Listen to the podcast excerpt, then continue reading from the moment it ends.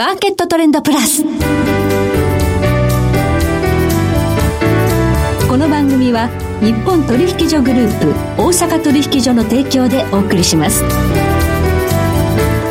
皆さんご機嫌いかがでしょうか？大橋ひろ子ですコモディティ日経平均先物などデリバティブ取引の最前線の情報をピックアップ今日は元先物オプションディーラー本川裕二さんをお迎えしております。本川さんこんにちは。こんにちは。ゴールデンウィークも終わってしまいました。早いですね。早いです。ねもう夏至がすぐですよ。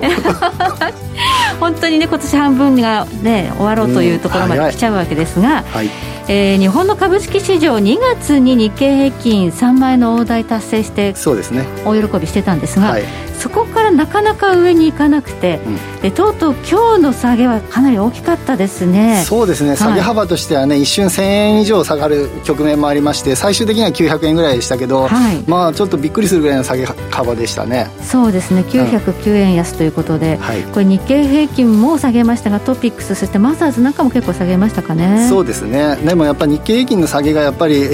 象徴的というかすごくあのマザーズの方がそのパーセンテージ的には大きいんですけれども、うん、やっぱり日経平均が3%下がるって結構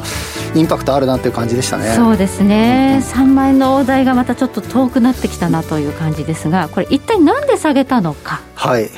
そうですね。それはもういきなり喋っちゃいます。それは後ほどにします。じゃあこの点においては、はい、えー、後ほど後ほどじっくりと、深掘っていただきたいと思います。はい、ではまず、えー、今日の主な指標の方をお伝えしておきましょう。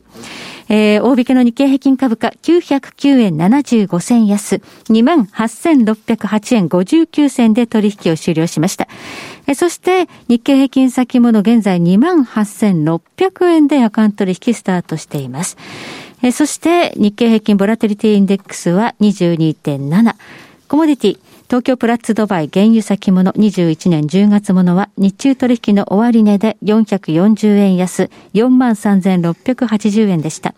国内の金先物22年4月ものは日中取引の終値で4円安の6427円となっています。ではこの後詳しく本川さんに伺っていきます。マーケットトレンドプラス。ここでお知らせです。日本取引所グループ大阪取引所では5月29日土曜日午後2時からウェブセミナーを開催します。テーマは体験コモディティ投資金プラチナ先物シミュレーターでバーチャル取引。講師は金プラチナ先物シミュレーターの開発者シンプレックスインスティチュート代表取締役伊藤祐介さん同じく取締役の安藤のぞみさんです。金、プラチナの取引事例などをテーマに、講師と一緒に取引を体験し、学習していただくセミナーです。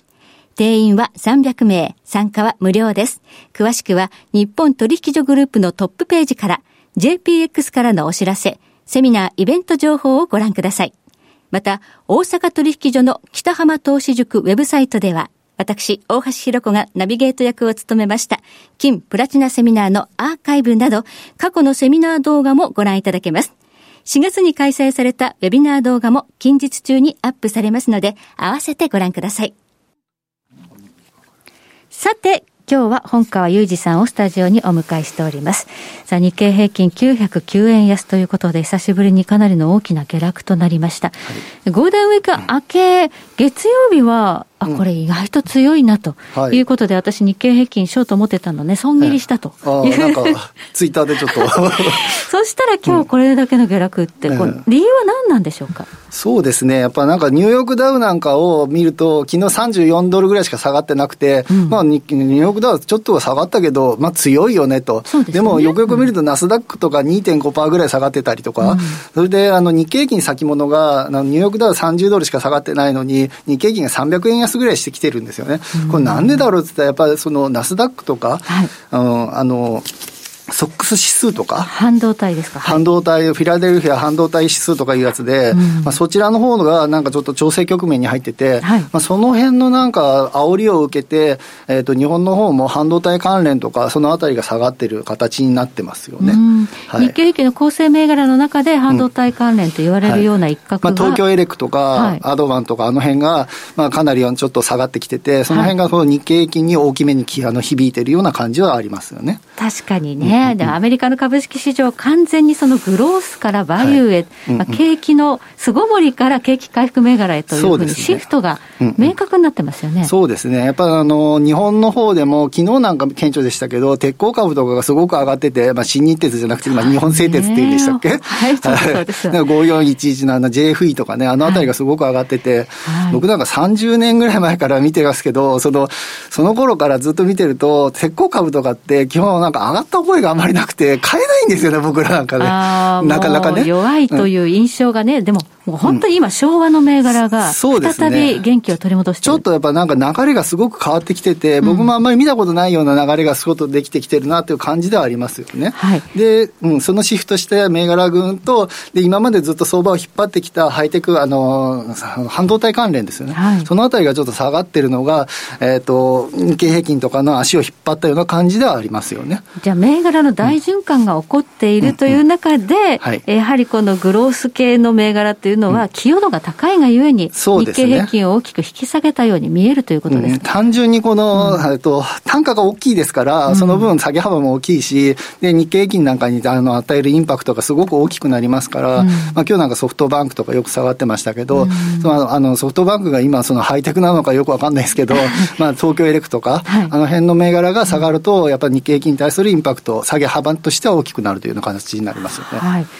あと、日経平均の構成銘柄のなんか見直しが入るとかいう報道があるようですね。えっ、ー、と、今日の新聞が、今日の新聞じゃない、今日の記事でありましたけれども、はい、日経平均の採用銘柄について、えっ、ー、と、構成銘柄の入れ替えをするときのやり方をちょっと変えようかというので、はい、来年あの、トピックスがプライム市場とかに変わるときに合わせて、はい、そこでなんか変えていこうというような話を、が、今日立ち上がってきて、で、まあ、晴天で悲劇みたいな話だったんですけれども、まあ、そうなると、えっ、ー、と、インパクトの大きい銘柄群、で、その中でも見出し額面っていうので調整して、it 今までやってきてたんですけど、はい、そのあたりがちょっとねじれたりするのかなっていうのもあって、はい、そのあたりでインパクトが大きいであろうソフトバンクグループとか、はい、そのあたりに関しては、それで売られたのかはわかんないですけれども、まあちょっとマイナスの話にはなりそうだなっていう感じでありますよね。はい、まあ、10日、日経平均の産出容量と銘柄えー、の選定基準の一部変更を検討している、うんうん、ま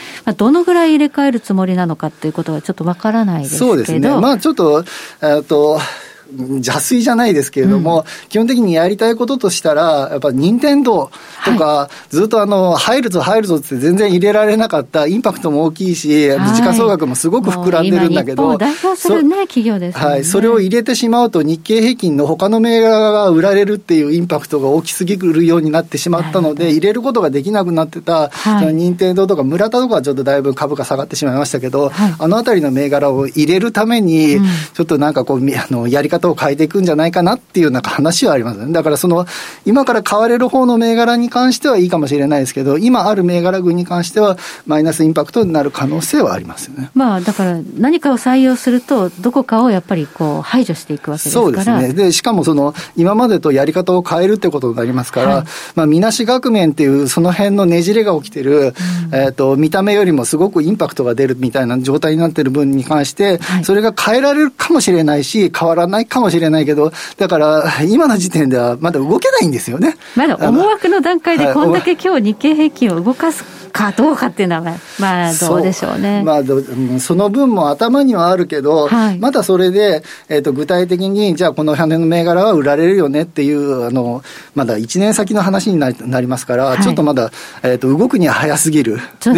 でね、も今日下がった、下がった内容を見ると、あの、ソフトバンクグループがすごく下がってて、うん、ああ、このインパクトあったのかなっていうような感じにはなってますよね。はい、過去にこのね、日経平均の銘柄入れ替え、入れ替えで、うん、まあ、マーケットにインパクトを及ぼしたたってことはあったでしょうか、ありましたね。その、今から21年前になりますけど、はい、えっ、と、30銘柄入れ替えっていうのが起きたことがあって、ちょうど IT。225の中の30ですか、大きいよね。そうですね。IT バブルのちょうど終わり際、うん、4月、はい、2000年の4月15日に発表されて、4月17日に1500円安とかしたんですよね。はい。で、まあちょっとインパクトがすごく思った以上にインパクトが、えっ、と、30銘柄入れ替えするときに、はい、えっ、と、残る方の195銘柄ってやつがあるんですけど、225銘柄のうち、はいはい、その195銘柄が半分になるまで売られてしまったっていうのがあって、えー、はい、そのそうそういうインパクトが起きるんですかっていうのを、マーケット関係者もあんまり気づいてなかったようなことが起きて、はい、まあ、ちょっとあの大きい、その時価総額の大きいような銘柄、その単価の大きい銘柄を入れてしまうと、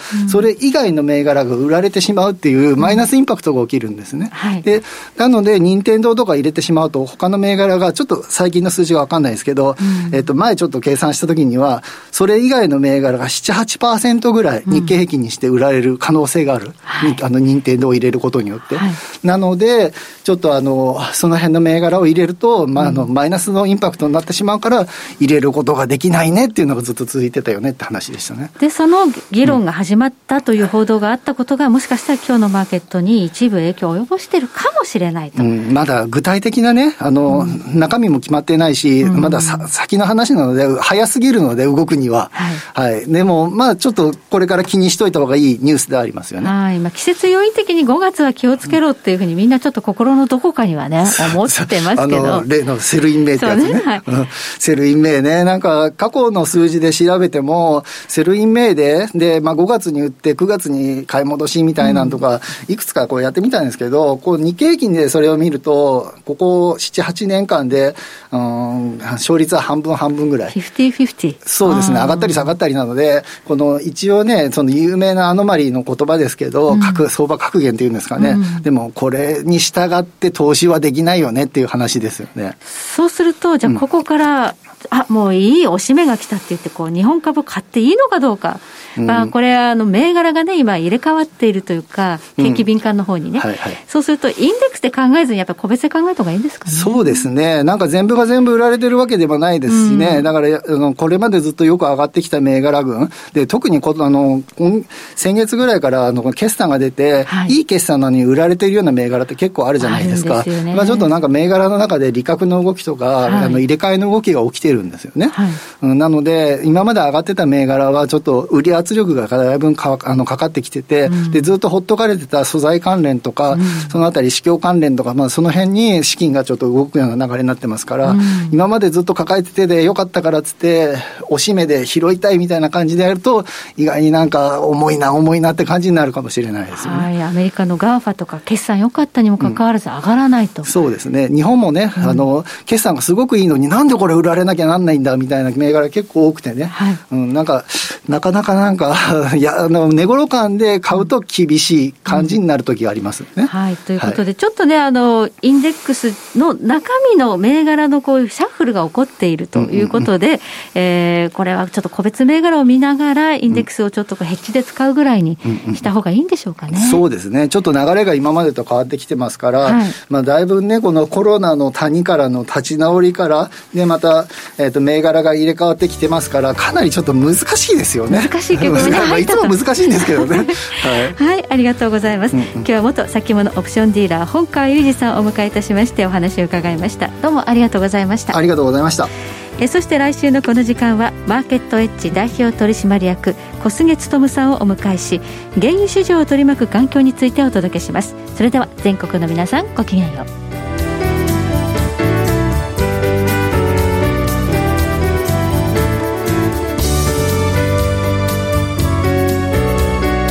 この番組は日本取引所グループ大阪取引所の提供でお送りしました。